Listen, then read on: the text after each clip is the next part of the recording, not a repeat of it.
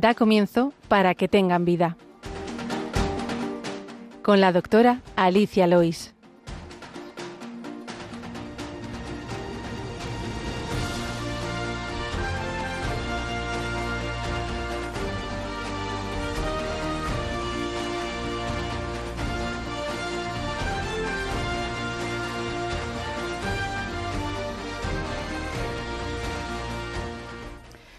Buenos días, queridos oyentes de Radio María. Gracias por escucharnos. Bienvenidos al programa Para que tengan vida, dedicado a la medicina. Hoy en el control nos acompaña José Luis Lois. Buenos días. Hola, buenos días a todos. A y también Juan Palanca. Gracias por ayudarnos, Juan. Y en el micro, de nuevo estoy acompañada de la doctora Leila Hernández, médico de familia igual que yo. Buenos días, Leila. Buenos días. Gracias por venir. Eh, decía Platón, donde quiera que se ama el arte de la medicina, se ama también a la humanidad y como amamos a la humanidad y sobre todo Dios la ama, aquí traemos un rato de medicina. Esperemos no desmerecer este precioso arte. Cuéntanos, Leila, ¿qué tema proponemos hoy? Pues hoy les proponemos a nuestros oyentes el insomnio. El más prevalente entre todos los trastornos del sueño. Este será el problema médico de hoy. También hablaremos de los fármacos que se utilizan en el insomnio y la sección de medicina y cultura comentaremos el cortometraje Sin miedo a morir y finalizaremos como siempre con la oración de los niños. Les recordamos que tienen varias vías para contactar con nosotros. Pueden escribir sus preguntas al correo del programa que es para que tengan vida y también pueden eh, escribir directamente a la redacción del programa, a, la, a Madrid, a Paseo Lanceros número 2, primera planta, y pedir también en atención al oyente la grabación del programa si la quieren. Todos nuestros programas están colgados en la sección de podcast en la página web de Radio María. Ahora les invitamos a que continúen la sintonía de Radio María y empezamos.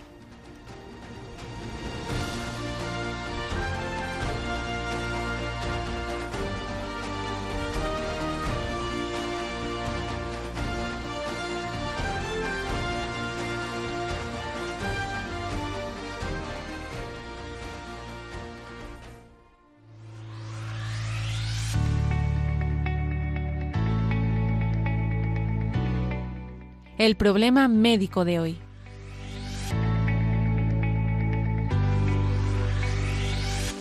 Como el último día hablamos del síndrome de piernas inquietas, pues se nos quedó un poco pendiente, pues, o sea, nos tiraba ya de, de, la lengua hablar del insomnio, que es el problema más prevalente del trastorno del sueño. Pero antes de centrarnos en esta falta de sueño, ah, vamos a hablar de la importancia del sueño. ¿Qué es el sueño y por qué es tan importante, Leila? Sí, el sueño, que es un proceso complejo, que es un proceso activo, que tiene distintas fases y bueno, la gran mayoría de personas ya sabemos que duermen entre 7 u 8 horas, el ser humano, es un proceso que es necesario principalmente porque restablece el equilibrio físico, el equilibrio psicológico, eh, el equilibrio básico de las personas, ¿no? Durante el sueño el cuerpo va trabajando, se apoya en una función cerebral saludable, mantiene mejora la salud física y en niños y adolescentes también va a promover el crecimiento, el desarrollo. Entonces, digamos que durante el sueño se va a producir como una limpieza de esos productos del metabolismo celular cerebral, de esos productos de desecho, y ayuda a restablecer una buena forma de las de la sinapsis del cerebro que le llamamos. La unión entre las neuronas, favoreciendo así también pues la memoria y también pues desempeña un papel muy importante en el mantenimiento del sistema inmunitario, de la inmunidad, de las defensas. La necesidad del sueño Cambia en cada persona de acuerdo a la edad, al estado de salud, al estado emocional y a otros factores. El tiempo ideal de sueño es aquel que nos permita realizar las actividades diarias con normalidad. Aunque no están completamente establecidas las horas necesarias de sueño, actualmente se piensa que lo más importante no es la duración del sueño, sino su calidad. Es cierto, y luego todo el mundo sabe pues cómo los bebés van durmiendo más, lógicamente necesitan más horas de sueño, eh, los más pequeñitos están durmiendo casi 16 horas al día y en cambio cuando vamos haciéndonos más adultos dejamos de dormir tantas horas, vamos pasando a pues a 10, a 12, a 9, a 8, 10 y 7, 8 que es lo que duerme la gran mayoría ya de adultos, ¿no? 7 horas por noche o, o 6 incluso. Efectivamente, y aunque esto es la, lo normal, pero es verdad que hay gente que necesita, aunque sea adulta, pues a lo mejor con 6 horas bien dormidas es suficiente y hay gente que si no duerme 8 o 9 horas pues no, no es capaz de funcionar adecuadamente. Y entonces, ¿Qué pasa con el insomnio? Pues bueno, pues el insomnio, que por desgracia, bueno, la mayoría de la población eh, tiene en algún momento de su vida algún momento de insomnio, alguna noche de insomnio. Eh, no es una enfermedad hasta que no se convierte en un problema crónico, ¿no? Es verdad que todos podemos tener una mala noche. Hay gente que nunca, que bueno, siempre duerme bien, pero efectivamente entre el 30 al 40% de la población adulta refiere síntomas de insomnio. ¿Qué es el insomnio? Que es esa dificultad para conciliar, para mantener el sueño o para que se despierta una persona más temprano de lo esperable. Pero sobre todo es porque se pierde esa calidad del sueño, esa mejora de la circulación, del estado de salud y genera que a lo largo del día se levante una persona con sensación de fatiga, más irritable, con alteraciones del estado emocional. Decías que hay dificultades, puede haber para conciliar el sueño, es un insomnio de conciliación, una dificultad para mantenerlo, que sería un, insomnio de mantenimiento, o puede haber un insomnio mixto. Hay gente que, le, que le cuesta conciliar y luego se está despertando eh, dos o tres veces en la noche. O también hay gente que se despierta más temprano de lo esperable. O simplemente, pues como decías, una sensación al, al levantarse de no haber descansado. Luego el sueño también se puede dividir en dos tipos principales. En un insomnio primario, que hay una causa que no se identifica fácilmente o que no se asocia a ninguna otra enfermedad, o el insomnio secundario, que es cuando lo asociamos pues por alteraciones eh, ambientales, por problemas sociales, problemas eh, familiares, laborales, cambios de horario, por viajes o por trabajo, u otras causas como alguna enfermedad, algún trastorno mental o incluso el consumo de sustancias, ¿no? O medicamentos que también pueden producir insomnio. Y luego hay que diferenciar entre insomnio crónico, que los síntomas ocurren por lo menos tres veces por semana y durante un mínimo de tres meses.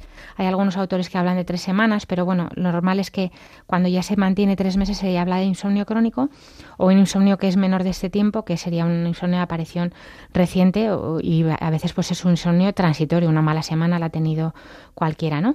Como decíamos, la prevalencia del insomnio crónico en Europa oscila entre el, entre el 6 y el 19%, el, el crónico, y es más frecuente en mujeres, suele aumentar con la edad y es esa incapacidad crónica de dormir a pesar de la, tener la oportunidad adecuada para hacerlo. Y esto, claro, pues tiene consecuencias en la actividad del adulto, del individuo durante el día. Sí, de hecho el insomnio pues, se asocia con trastornos psiquiátricos como ansiedad, depresión, trastornos de pánico. Eh, también hay condiciones médicas que pueden predisponer al insomnio. El cáncer, hipertensión, dolores crónicos, el síndrome de piernas inquietas que veíamos. Y algunos pacientes pues, pueden referir somnolencia diurna, otros una hipervigilia. Genera alteraciones también a lo largo del día, eh, absentismo en el trabajo, una mayor tendencia a sufrir accidentes de trabajo también. Por supuesto, dolores de cabeza, que ya hablábamos en otro en otro programa, dolores de cabeza ese tipo muscular que puede dar también pues un cansancio crónico, ¿no? Porque el sueño es muy importante como decía Leila, para reparar todas las estructuras, incluso la musculatura. Cuando uno no duerme bien, tiene incluso como agujetas, como haber, no haber descansado la musculatura, de estar cansado físicamente. Eh, hay muchos factores que, que mm, influyen en el insomnio, por supuesto los psicológicos, ¿no? Pues tendencia a dar vuelta a las cosas, dificultades para manejar las cosas malas que han pasado durante el día, darle vueltas a algún disgusto del día, o creencias erróneas en relación al sueño, pues mm, también con hábitos inadecuados que ahora hablaremos, y por supuesto el estrés y el miedo a no dormir. O sea, la ansiedad genera ansiedad, ¿no? Genera más, síntomas. más síntomas, más aumento de ansiedad. Y luego en algunos casos se pueden considerar incluso factores hereditarios o familiares, pero muchas veces también relacionados con, con malos hábitos incluso en la familia, ¿no? De, pues de, de hábitos de higiene del sueño que ahora hablamos y factores sociolaborales, por supuesto.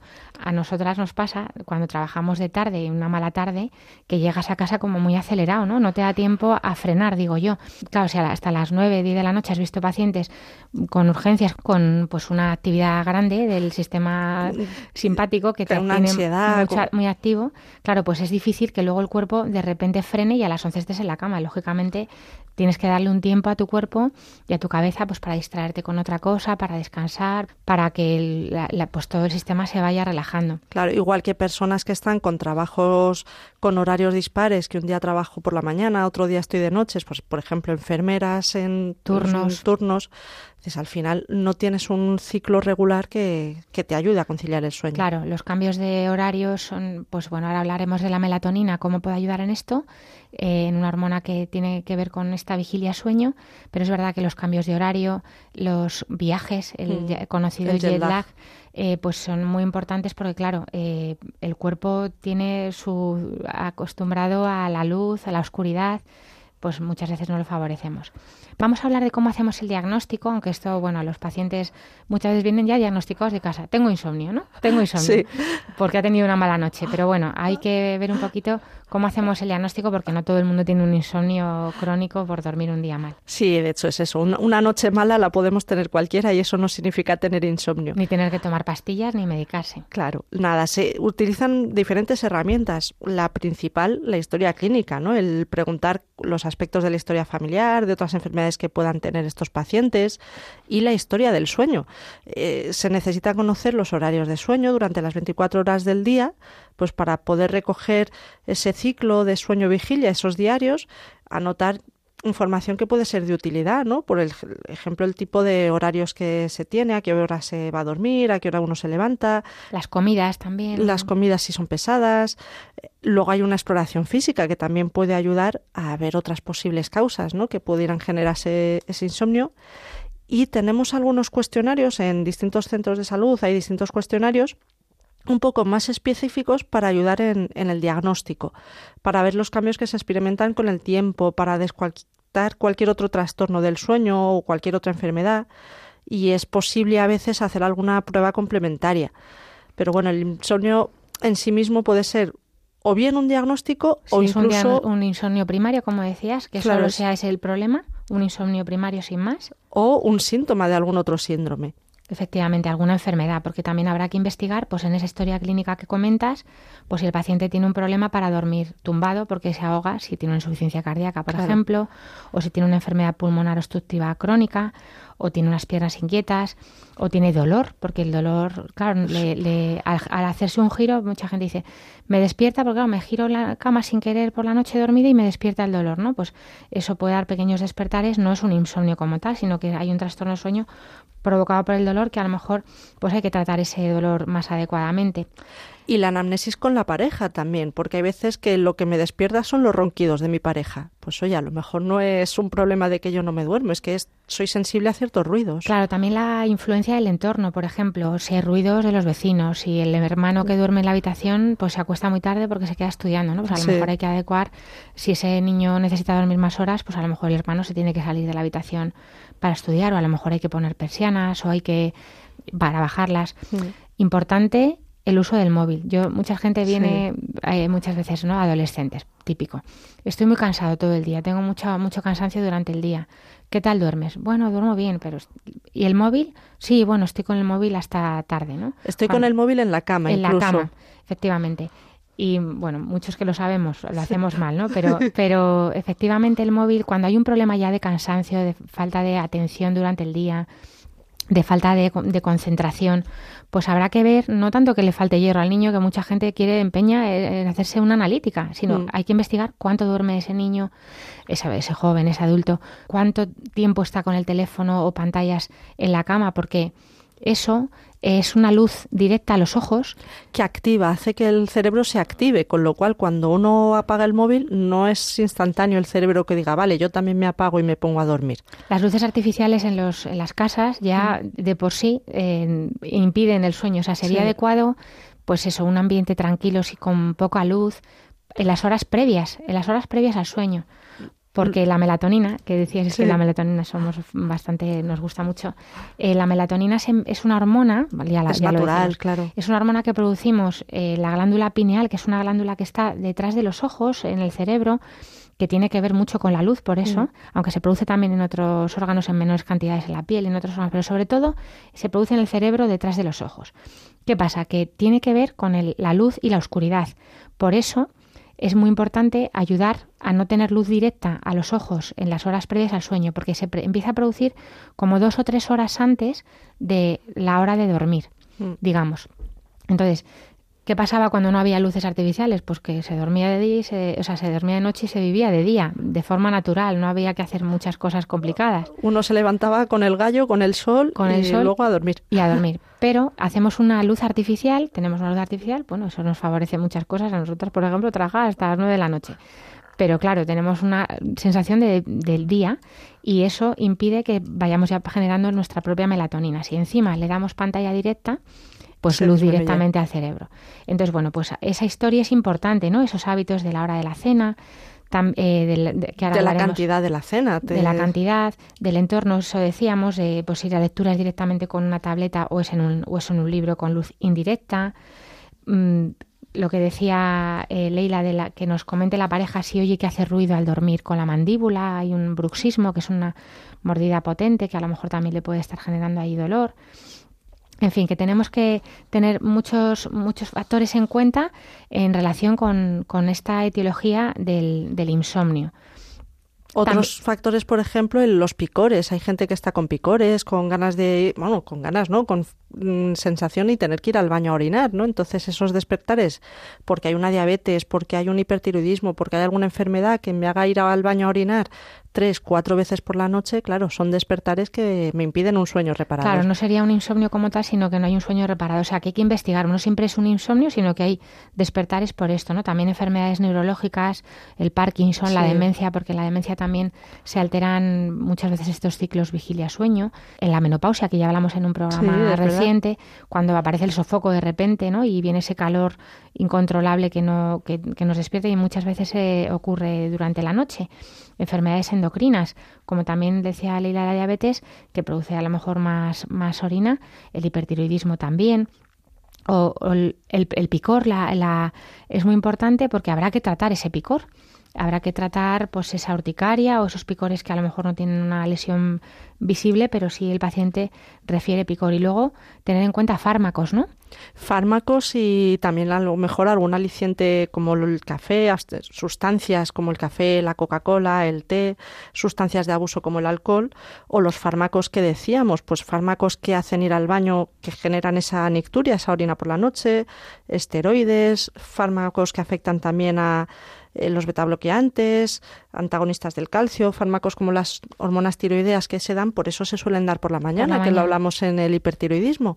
Por ejemplo, los corticoides, los corticoides mm. eh, que se utilizan, por ejemplo, en una bronquitis para abrir los bronquios o en una enfermedad reumatológica para, para controlar la inflamación, pero es ideal darlos por la mañana porque si se dan, o bueno, si la persona trabaja de noche, no, pero es ideal darlos al despertar porque activan, activan el, si los damos a última hora de la tarde, pues esa persona va a estar activa y no va a dormir. Efectivamente. Y luego los factores psicológicos como pues el duelo, las crisis de estrés, eh, preocupaciones, dificultades familiares, eh, una oposición, un examen en los niños que están, es que no duermo porque tengo un examen.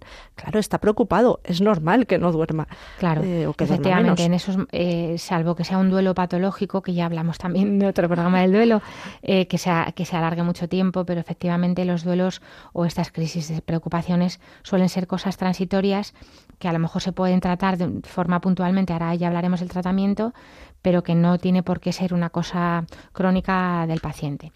Pero si te parece, antes de hablar de sobre todo de las medidas de higiene, que es lo que vamos a hablar, de, la terapia psicológica y los fármacos que vamos a comentar, ya que estamos en Pascua, te voy a traer, para reposar todo esto que hemos hablado, una canción muy pascual, No busquéis aquí, de Antonio Mata, acompañado de Dani, del lado del desierto. No busquéis aquí.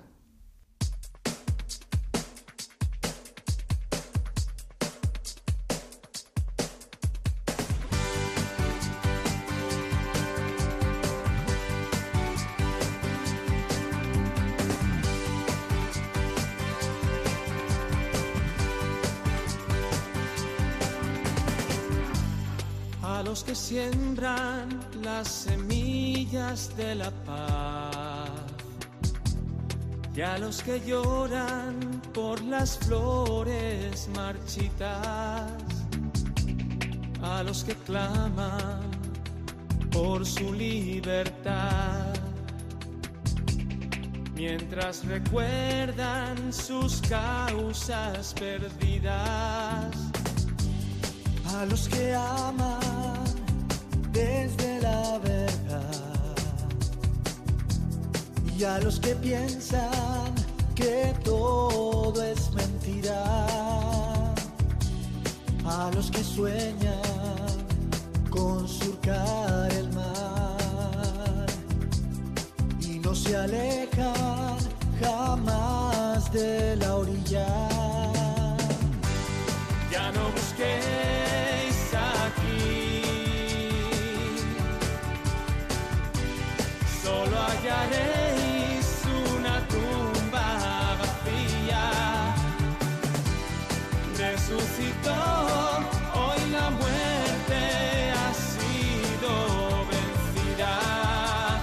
Ya no busquéis aquí.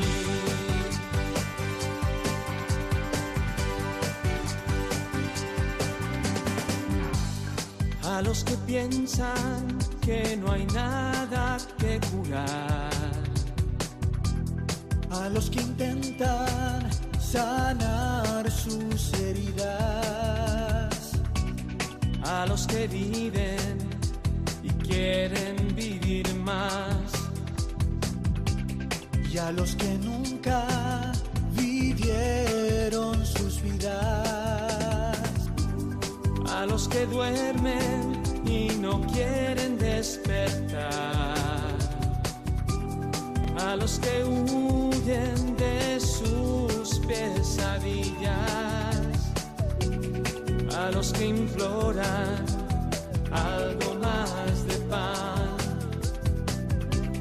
Y a los que nadan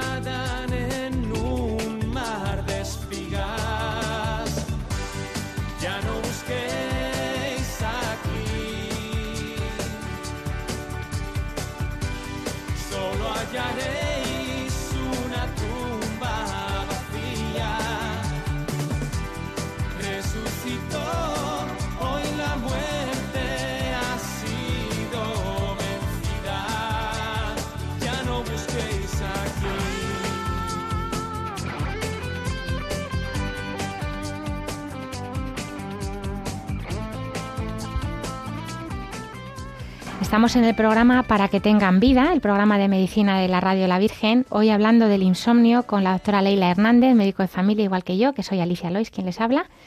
Y hemos hablado en la primera parte, antes de esta canción de muy pascual, del, del insomnio, sobre todo de las causas. Y ahora vamos a hablar de las opciones de tratamiento. El tratamiento tiene el objetivo de mejorar la satisfacción respecto al sueño, para conseguir así pues mayor calidad y cantidad si hace falta que- y que desaparezcan los efectos negativos diurnos. Los tratamientos habituales son las medidas de higiene del sueño, muy importantes, ahora insistiremos en ellas, las intervenciones psicológicas, eh, que esto tiene que ver también con, con las medidas de higiene, y las intervenciones farmacológicas que puntualmente se pueden utilizar, pero que es verdad que en España por lo menos lo que vemos es que se utilizan en exceso. Somos Sí. muy tendentes a enseguida arreglarlo con la pastillita para dormir y automedicarse mucha gente también con la pastilla para dormir, lo cual es un, un grave error porque, eh, bueno, por las consecuencias negativas que esto tiene, que ahora comentaremos. El sueño es un arte, igual que comer, igual que, que otras cosas. Es una cosa que hay que aprender y desde niños, pues hay que ayudar a los niños a dormir bien, a tener unos hábitos de sueño, unas rutinas. Es muy importante en los niños la rutina del sueño. La higiene del sueño se, se basa en eso también.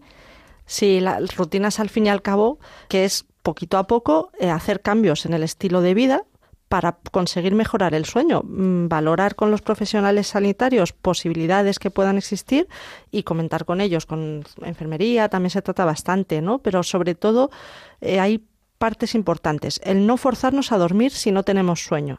El sueño es un proceso fisiológico, entonces no es porque me vaya a la cama a las 10 de la noche que me voy a dormir a las diez y media. Sí, esto sobre todo en adultos, porque Sí. niños, como no les Bueno. mandes a la cama, nunca tendrían sueño algunos. Eso es cierto. No, pero O sea, es verdad que hay- ya, venga, ya es la hora de irse a la cama. No, un poquito más, un Claro. poquito más de juegos, un poquito más de tele, ¿no? Muchas veces. Y es verdad que aunque no parezca que hay sueño, eh, a, a los niños sí que hay Sí que que hay que invitarles enviarles. a dormir, porque efectivamente al cabo del, del tiempo caerán. Pero en los adultos es verdad que parece que a veces apretamos ahí los puños para dormir, Sí. porque venga, que me tengo que dormir, que mañana tengo una prueba muy difícil y si no descanso lo suficiente no voy a ser capaz. Eso nos produce Sí. mucha mucha angustia muchas veces, ¿no? Y de hecho, tampoco darle justamente tanta importancia al sueño, ¿no? Porque todos podemos tener en algún momento, pues, noches un poco peores, noches de insomnio, noches en las que no duerma uno tanto, y no pasa no nada. pasa nada. Se comprueba, está científicamente comprobado. Nosotros en las guardias lo comprobábamos cuando no dormías una noche o dormías dos o tres horas, si te tocaba la suerte de dormir, que al día siguiente pues funcionabas igual, porque la vida sigue, tienes niños, tienes que seguir haciendo cosas y no pasa nada. El cuerpo tira. Eso Con es. hormonas del estrés, es verdad, mucho cortisol, mucha adrenalina. Y luego, pues a lo mejor mm, hay un bajón Claro, hay los días siguientes y te hay que recuperarse, ¿no? Pero no pasa nada por no dormir un día sí, muy bien. que a veces magnificamos y hacemos una catástrofe de una noche de sueño un poco menor y no hay que hacerlo tanto, ¿no? Por eso la recomendación es que desarrollemos cierta tolerancia a los efectos de una noche de insomnio. No hay que ir al médico por un día a dormir mal. Mm. No hay que pedir la baja por eso. Se puede aguantar. O sea, tras una noche de insomnio, salvo que se trabaje con maquinaria peligrosa y haya un riesgo, ¿no? O, Sí. sea, un conductor o algo así.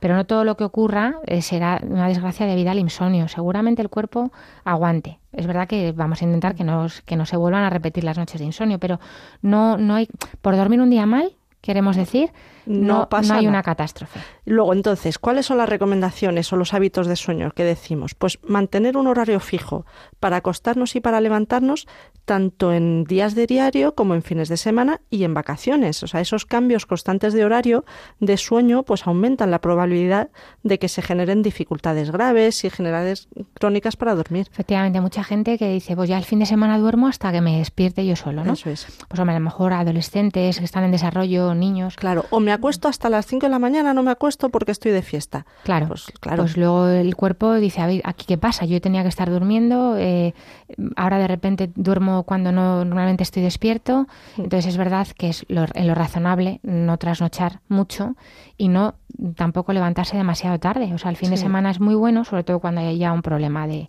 de sueño habitual y estás ahí como siempre, me recupero entre semana o, o el fin de semana hago algún mm, apaño, ¿no? Pues eh, intentar, si hay un problema con el sueño o puede haberlo, mantener un horario fijo, incluido los fines de semana.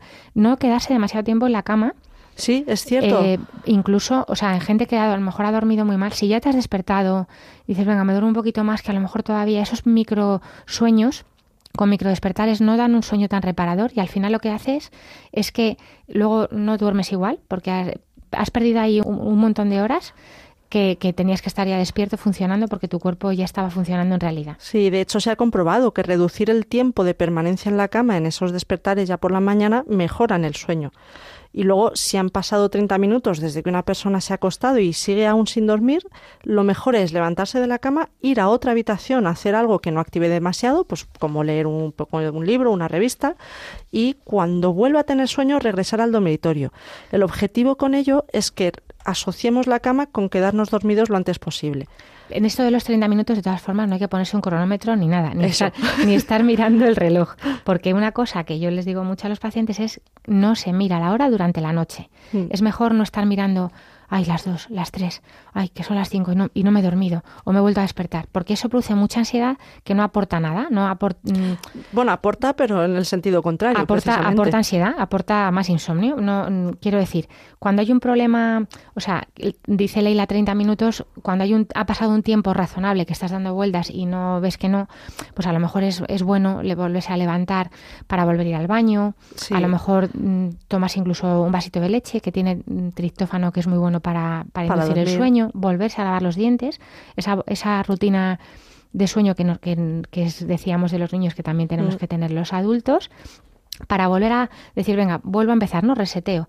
Pero vamos, que no hace falta cronometrarse los 30 minutos y pasar. Que también tener en cuenta el, sue- el tiempo que se está en la cama, aunque no se duerma, se descansa. Es verdad que lo ideal es estar durmiendo, pero no hay que dar demasiada importancia al tipo de sueño. Eh, Esta gente que tiene ahora estos relojes inteligentes Sí. que te dicen hasta el sueño que es REM, no REM, profundo, no profundo. O sea, tener en cuenta algo más de forma más natural, ¿no? Que estás en la cama, descansas, bueno, no me duermo, pues bueno, pues Pero rezo un relajado, rosario, claro. rezo un rosario, o me intento relajar, pienso lo bueno del día, pues eso, hago alguna oración. Cada uno tiene su técnica, ¿no? Sí. A lo mejor, pues... Doy eh, gracias a Dios por lo que he tenido durante el día y Sí, pido para que mañana vaya bien. A lo Pues, mejor no contar ovejitas, pero, Sí. pero bueno, no intentar arreglar todos los problemas del día, de la vida, ¿no? Decía el decálogo de la serenidad, San Juan Sí. 23, ¿no? No intentar arreglar todo el problema de mi vida hoy, ¿no? Pues Sí. muchas veces en esas noches de insomnio es cuando se nos viene todas esas preocupaciones que quiero intentar solucionar. Pues a lo mejor no, no es el momento, ya mañana, Claro. se queda para mañana. Pero es verdad que lo de la hora y no tener el reloj en la cama es, es muy buena opción. Luego también intentar evitar en la cama actividades que no son dormir. Por Mm. ejemplo, la tele en la- el cuarto debería estar prohibido. O sea, Sí. la cama es para tener relaciones con tu marido o tu mujer y para dormir. Sí. Lo demás, no. Eh, hay gente que le viene bien leer un poquito en la cama. A mí la verdad es que me A gusta mí me leer, gusta y me leer en la bien. cama. Pero es verdad que si hay un problema de insomnio, los expertos dicen que es mejor no relacionar el leer, sobre todo con pantallas, eh, o comer, hablar por teléfono, discutir, por supuesto, en la Mm. cama. Eso se hace en otro sitio que no sea el cuarto. Y si se va a leer es mejor leer con la luz de una bombilla más tenue que con la pantalla del móvil o con la tablet. Que es Luz indirecta, efectivamente, es. una luz indirecta.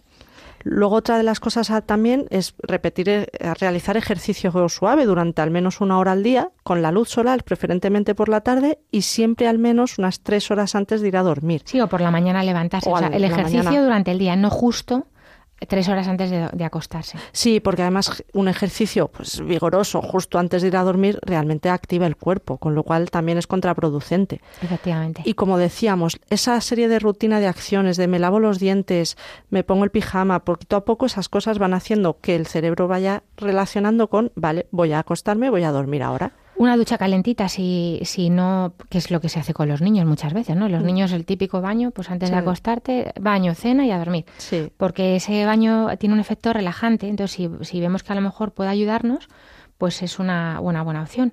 Bebidas que contienen cafeína, las colas, el café, el té, tomadas por la tarde, aunque hay mucha gente que dice, no es que a mí no me afecta. Sí afecta. Sí afecta. A todos, a todos nos afecta. ¿Por qué? Porque la, la cafeína y la teína compiten por la melatonina, que es esta hormona que- de la que hablábamos antes, en el cerebro, se va a los mismos receptores, con lo cual sí que estimula. Y luego el alcohol y el tabaco, que también además perjudican la salud y perjudican el sueño. En ese sentido, pues se debe evitar su consumo. Eh, si es posible, incluso del todo, ¿no? Efectivamente. Eh, El alcohol es un depresor del sistema nervioso, pero puede facilitar el inicio del sueño al inicio, luego provoca despertares y además provoca adicción, o sea que mejor evitarlo. Y la nicotina es un estimulante, contrario a lo que piensan muchas personas de me tranquiliza, no, no, la nicotina es un estimulante del sistema nervioso y también genera adicción, con lo cual mejor quitarla, ¿no? Efectivamente, la temperatura del, cuarto, pues sí puede ser mejor que sea una temperatura agradable, ni, ni muy alta ni muy baja. Y luego los niveles mínimos de luz y ruido, si se pueden conseguir, cuanto menos mejor de estos factores. Y luego, pues eh, hay gente que se levanta y come la- en la mitad de la noche. Es verdad que es mejor que si nos despertamos a mitad de la noche, es preferible no comer nada porque se puede eh, acostumbrar el cuerpo a, a- a sentir hambre a esa misma hora de la noche habitualmente. Y además es que en las horas de ayuno liberan hormona del, del crecimiento, de los niños es muy importante, y los adultos también, porque esa hormona del crecimiento pues también ayuda a, a descansar. Mm.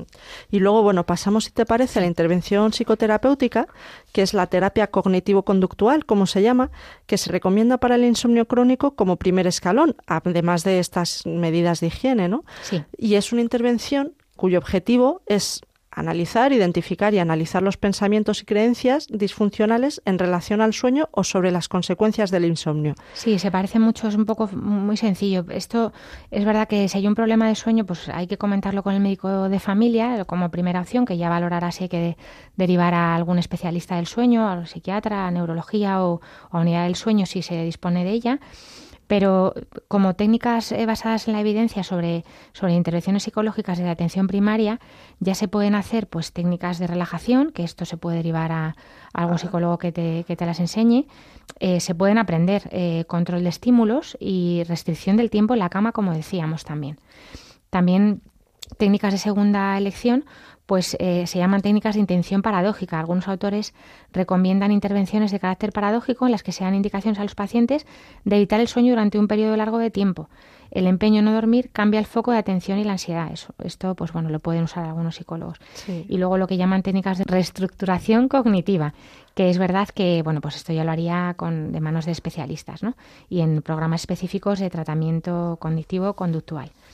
Pero a- desde aquí también queremos hablar del tratamiento farmaco- farmacológico, que bueno, se- por suerte tenemos muchos Sí. medicamentos que pueden ayudar y que lo que lo que llamamos sobre todo es a la, a la no automedicación. O sea, es verdad que esto es muy bueno consultarlo con el médico porque cada vez hay más opciones que no son tan nocivas, tan tan que producen tanta dependencia. Y que hay que pensar también que lo que es válido para uno a lo mejor no es válido para el otro, ¿no? Entonces, estos son problemas que se comentan y hoy hablo con mi vecina y de pronto se eh, me tomo esta medicación, no me tomo esta medicación y no, pues tómate esta y eso tampoco tiene que ser, ¿no? Claro, porque habrá que ver si se relaciona con problemas de la próstata o si hay una, una depresión, a lo Mm. mejor si hay una de- o unos dolores de cabeza, porque utilizamos fármacos, por ejemplo, para el dolor de cabeza que ayudan al sueño. Entonces, Sí. pues a lo mejor en ese paciente nos viene bien ese efecto secundario que da somnolencia, en este paciente que además tiene insomnio, pues aprovechamos y utilizamos, por ejemplo, la mitriptilina, ¿no? que es un antidepresivo. O si es una cosa muy puntual, pues podemos usar ocasionalmente alguna benzodiazepina. O si hay un trastorno por cambios en los horarios, que sea un cambio, pues una zafata que vuela Sí. o, un- o gente que hace turnos. Pues a lo mejor ahí se puede utilizar la melatonina. La melatonina que es más natural. De hecho, justamente en España se usan mucho las benzodiazepinas Demasiado. y se ha visto que hay una cierta dependencia a estos fármacos que no deberían darse durante mucho tiempo. O sea, en, en el caso de insomnio de corta duración, mm, de menos de cuatro semanas, se pueden dar estas benzodiazepinas, pero se tendrían que retirar también de una forma relativamente pronto. Claro, el problema es que le recetas al paciente una caja de 30 comprimidos y ya tienen ahí reserva para conseguir hacerse dependientes, porque si les pudiéramos dar dos o tres para dos o tres días puntuales, Eso es. sería mucho mejor, ¿no? Pero es verdad que, bueno, dices, jo, qué bien duermo con esta pastilla. Y es que además las benzodiazepinas no dan un sueño tan fisiológico, Mm. Tan, tan auténtico, tan profundo y tan reparador como lo puede dar la melatonina, por ejemplo, o un sueño normal O un sueño normal con esos alteran el hábitos. cerebro de una forma que, bueno, pues esto eh, muchos mm, tienden a acostumbrarse a ellas porque es muy cómodo, muy fácil, muy recurrido, pero es verdad que puede haber muchos problemas, sobre todo de retirada. Y es verdad que si se los que nos oyen se encuentran en la situación de que llevan tanto tiempo con el orazepam o con el bromazepam, El por no, orfidal, por no por- decir marcas, pero bueno. Sí, es más conocido, Da igual. Eh, que, que yo ahora como me quito esto, ¿no? Pues yo toda la vida. Pues bueno, habrá que hablar con el médico porque efectivamente hay que hacer una terapia de deshabituación. Hay que quitarlo poquito a poco. Sí, porque luego tienen también unas ciertas complicaciones. En personas mayores pueden generar ciertos pues pérdidas de memoria o alteraciones, digamos, de la memoria. Eh, con las embarazadas también hay que tener cuidado, ¿no? Entonces, bueno, hay distintas alteraciones que están contraindicados estos medicamentos. Luego, eh, la melatonina tiene la ventaja, mm, se puede dar en niños incluso a partir de los 5 años. O sea, se. Sí, se- es verdad que en niños pequeños se puede Mm, administrar. Porque ellos la producen de forma fisiológica. Entonces, no, las embarazadas también lo pueden tomar, porque las benzodiazepinas no, las, no Claro. las deberían tomar en exceso. Y, y además la melatonina eh, puede ser útil en pacientes que, por ejemplo, se despiertan muy pronto, que tienen un despertar a las 5 de la mañana, que Sí. pues a lo mejor si ahí lo recurren a la melatonina de larga duración o, te- o se toman una de corta duración, esto lo pueden preguntar a las farmacias, hay muchas marcas de distintos tipos, eh, pueden ayudar a cambiar ese, ese ciclo vigilia-sueño que tiene a lo mejor adelantado o retardado, ¿no? Re- retardarlo. Para poquito. poder levantarse un poquito más tarde y así tener una vida, digamos, más acorde al- a la vida social actual o re- adelantarlo en otros casos. Y luego hay otros fármacos como el zolpidem, zoplicona, que, que, bueno, pues pueden ser sustitutivos puntualmente también de las benzodiazepinas, pero Sí. bueno, que pregunten a su médico porque habrá que ver el caso en concreto, que cada paciente, como decimos siempre, es único y su enfermedad o su patología es única. Y siempre, siempre con los hábitos de sueño asociados. Medicina y cultura. Hoy queremos comentar una joya que me he encontrado en YouTube últimamente. En el canal EWTN España, el cortometraje se llama Sin miedo a morir, con guion y dirección de Raúl del Pozo, que a propósito de la historia de Inés, que es una joven ejecutiva en la flor de la vida, se ve truncada su vida cuando le diagnostican un cáncer terminal y todas sus certezas se desmoronan. Obligada a refugiarse en su hermano Rafael, Inés inicia un camino de discernimiento en el que nunca estará sola. Su hermano y toda la Iglesia rezarán por ella y la acompañan para que pueda descansar en el Señor. Sin miedo a morir es el relato de sus vidas y sobre todo el anuncio del amor de Dios que a través del sacramento de la unción de enfermos nos conduce hacia la verdadera sanación. Sin destripar esta maravillosa historia, para que la puedan disfrutar los oyentes y la busquen en, en YouTube, en Sin miedo a morir se llama, escuchamos algunos fragmentos de este corto que he seleccionado, que está comentado además por Monseñor José Ignacio Munilla y el profesor Ángel Barahona.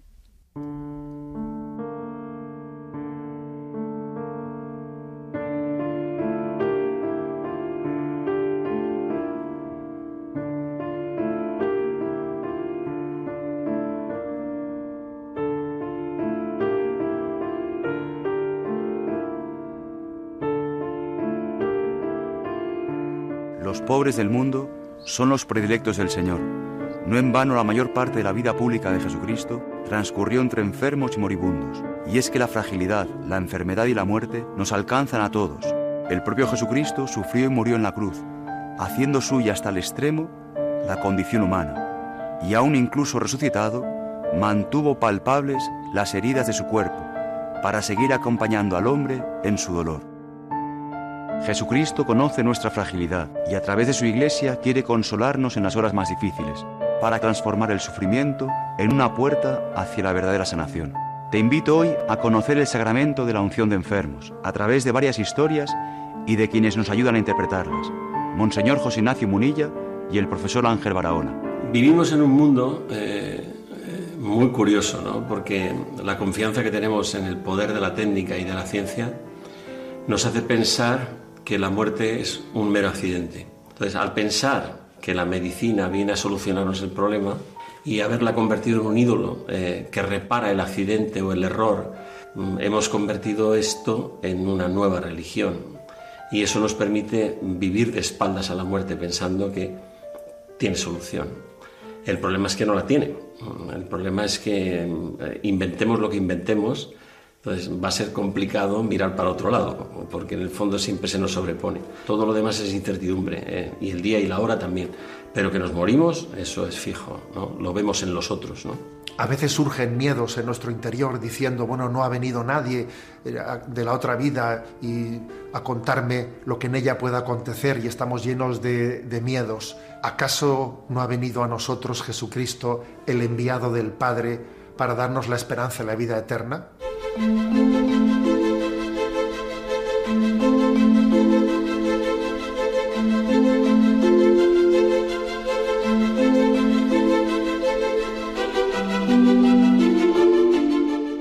C.S. Lewis decía que Dios nos susurra a través de la naturaleza, que nos habla en nuestra conciencia, pero que nos grita a través del sufrimiento.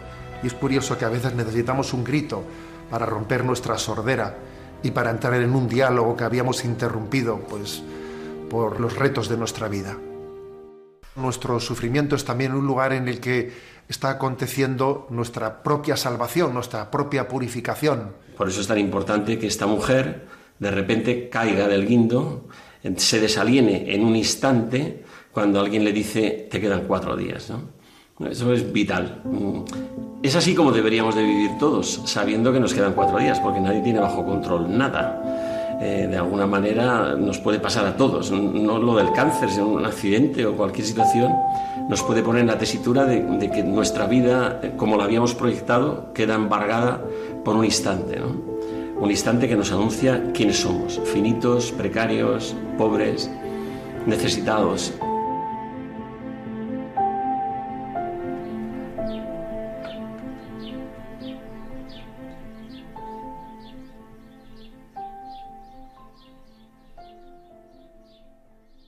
El sufrimiento es un escándalo porque en nosotros existe una llamada a la felicidad y hay una aparente contradicción entre sufrimiento y felicidad. Y sin embargo, la verdadera felicidad es la que abraza también el sufrimiento. El problema del mundo de hoy por el que tiene este pánico a la muerte es porque no hay un proyecto de amor. vivimos en un mundo narcisista, egocéntrico. Entonces, el, que yo muera o el que yo eh, encuentre el límite y ya no haya nada más que una descomposición y que me coman los gusanos y que no tenga sentido nada más, es lo que hace que el hombre sienta este vértigo existencial em, que le haga sentir miedo. ¿no? ¿Por qué nuestra sociedad no nos ha preparado para este momento? Vivimos de espaldas a la realidad, vivimos en una, en una ficción, en un culto a la juventud, eh, sin, sin mostrar la realidad de cuál es el destino del hombre. Y lo que sucede cuando yo siento pánico ante la muerte es que no hay proyecto, se acabó. Entonces eso me hace sentir vértigo de la finitud con la que no quiero vivir, que no quiero asumir, porque en el fondo lo que quiero es perpetuarme, ¿no? Perpetuarme en el reconocimiento de los demás, en, en el amor de los demás. Esta es la diferencia radical que supone la esperanza en el sentido cristiano, de hacerse uno con Cristo de que la muerte es una llamada a la plenitud, a la realización definitiva, a, volver al ser que nos dio el ser. Eh, si eso no existe, si eso no está en el horizonte, eh, evidentemente lo que tenemos a nuestro alrededor es una especie de abismo que nos hace sentir que nos tiemblan las piernas, que la vida eh, se nos escapa y que ante esto no tenemos nada que hacer. Y esa impotencia es la que hace el primer momento de, llanto, de rabia, de resistencia, etcétera, que tiene el hombre eh, arrogante, ¿no? Cuando se tiene que enfrentar a que no tiene control sobre lo que él pensaba que lo tenía, que era su salud, eh, el dolor, el sufrimiento, en definitiva la muerte. La gratuidad, el agradecimiento, ¿no? Suele ser frecuente escuchar en los enfermos en nuestros días algunas reflexiones del estilo de a mí no me gustaría dar guerra, dar problemas. Sin embargo, creo que nos equivocamos en ese tipo de reflexiones, porque nuestro destino, el destino de un enfermo, también es una llamada, es una llamada de Dios a la conversión, al resto de la familia, a que no vivamos en la frivolidad de únicamente pensar en nosotros mismos. Resulta que el enfermo ha supuesto la conversión de todos los que estaban a su alrededor. Si tú te quitas, digamos, el muerto de encima, ahí el, el refranero es tremendo, si tú te quitas al muerto de encima, te pierdes. La gratuidad, la caridad, el aprendizaje de un amor gratuito, la donación, todo se convierte en algo distinto. Quien teme sufrir, en el fondo sufre de temor, y es ese temor, es ese miedo al sufrimiento, a la cruz no reconocida, a la que no se le ha encontrado un sentido, el que nos lleva a tomar la puerta cobarde de la huida. El suicidio, la eutanasia no es otra cosa sino la huida es bajarse de la cruz, ¿eh? descender de la cruz, en vez de permanecer fiel en ella, buscando el sentido último de nuestra existencia a la luz de la cruz, que, que termina por volverse gloriosa, luminosa para aquellos que la abrazan. Lo que nos muestra este relato es que la vida es muy seria. Y hasta el último segundo, antes de cerrar los ojos, nuestra experiencia es un combate, un diálogo permanente con Dios. Por lo tanto, siempre hay esperanza de que en ese diálogo con Dios yo me rinda, ¿eh? Eh, apague mi yo, mi prepotencia, mi orgullo, mi soberbia, que es el fundamento del pecado original, y diga, estás aquí. Mm, yo es que el futuro no me lo planteo mucho. A raíz de, de haberme visto tan malita, mm, me gusta ver el día a día el qué me depara hoy, qué me regala Dios hoy. En esos momentos en los que se podría enfocar como miseria, como tristeza, como eh, enfermedad, me ha regalado eh, vida, me ha regalado gente que me ha acompañado en el hospital, que estaba muy malita y me ha regalado su experiencia y un montón de, de cosas que no cambiaría por nada. Ya no solo me ha acercado a él, sino que me ha hecho estar agradecida de todo lo que me ha regalado a través de mi enfermedad, que me ha hecho ver, que me ha hecho experimentar y que, que he podido vivir gracias a, pues no solo a tener la enfermedad, sino a vivirla con él.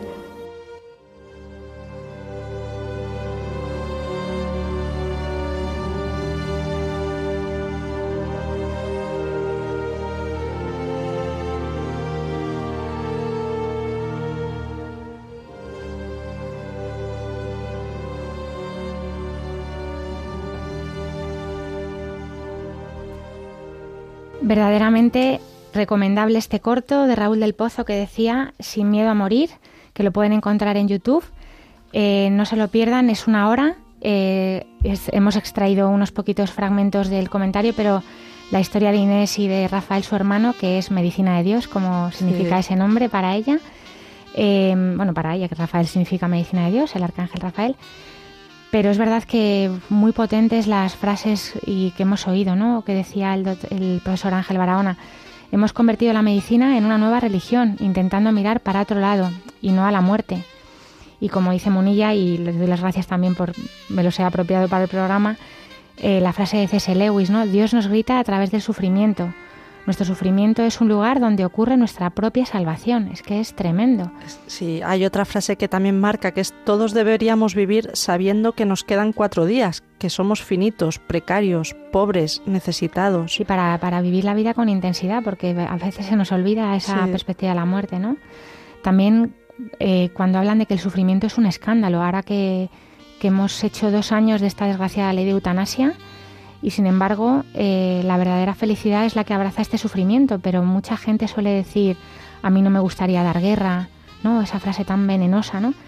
Porque, porque efectivamente si nos quitamos al muerto de encima, con toda esa dureza de la frase, perdemos la posibilidad de que el otro dé gratuitamente, de que se done, ¿no? que se salve, pues damos por hecho su salvación. Y la eutanasia, el suicidio, como dice Munilla, Monseñor Munilla, es bajarse de la cruz y es que la cruz resulta gloriosa para aquellos que la aceptan. Verdaderamente, si lo pueden ver, no se lo pierdan, es una historia preciosa de conversión y, y bueno, pues puede hacer muchísimo bien. Y después de haber hablado Sí. del insomnio, que bueno, pues que es un tema muy recurrente con la doctora Leila Hernández, acabamos con lo que más nos gusta, hoy con la oración de los hermanos Yago y Pablo, Yago que ha hecho la comunión este sábado, su primera comunión y la segunda, y esperemos que ya hasta el cielo muchísimas. Y también aprovechamos para rezar por todos los niños que en este mes de mayo que empieza en breve, pues van a recibir al Señor por primera vez para que lo hagan con muchísimo amor. Escuchamos a Yago y Pablo. Yo voy a pedir por los enfermos, ¿Para qué? para que se curen pronto. ¿Y tú, Pablo? Y yo por la guerra de Ucrania para que paren. Para que paren y la gente encuentre paz, ¿verdad? Sí. Venga, vamos a rezar. Dios te En nombre salve, del Padre, del Hijo, del Espíritu Santo. Amén. Dios te salve María, llena eres de gracia, el Señor es contigo. Bendita tú eres entre todas las mujeres y bendito es el fruto de tu vientre Jesús. Santa María, Madre de Dios, ruega por nosotros pecadores, ahora y en la hora de nuestra muerte. Amén. En nombre del Padre, del Hijo del Espíritu Santo. Amén. Muchas gracias Yago y Pablo y a su papá que también les ayuda, a esos papás que rezan con sus hijos, muchísimas gracias. Y hasta aquí, queridos oyentes, el programa de hoy. Nos despedimos, no sin antes recordarles que pueden escribir sus preguntas al correo del programa, que es para que tengan vida, arroba radiomaria.es. También sus críticas, sus sugerencias. Nosotras, bueno, pues hacemos lo que podemos, con toda la humildad y con todas nuestras equivocaciones, pero para dar muchísima gloria a Dios y para que tengan vida, sobre todo la vida del Señor, que es la buena. También pueden escribirnos una carta al paseo a Paseo Lanceros 2, primera planta 28024 de Madrid y pedir una grabación del programa al teléfono de atención al oyente de Radio María, que es el 91 822 8010. No olviden que la radio se sostiene con las colaboraciones y los donativos de, de los oyentes. Ya saben también que los programas están colgados en la sección de podcast de la web de Radio María.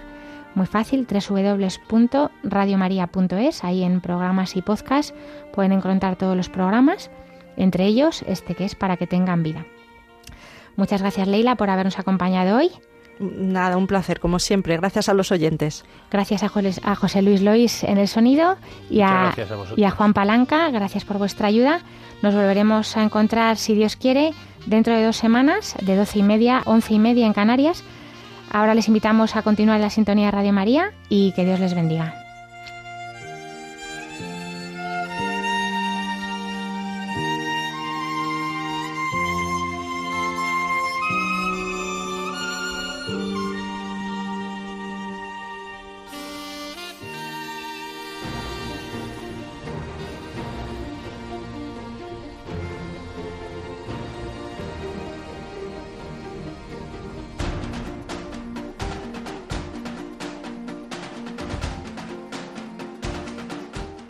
Así concluye Para que tengan vida. Con la doctora Alicia Lois.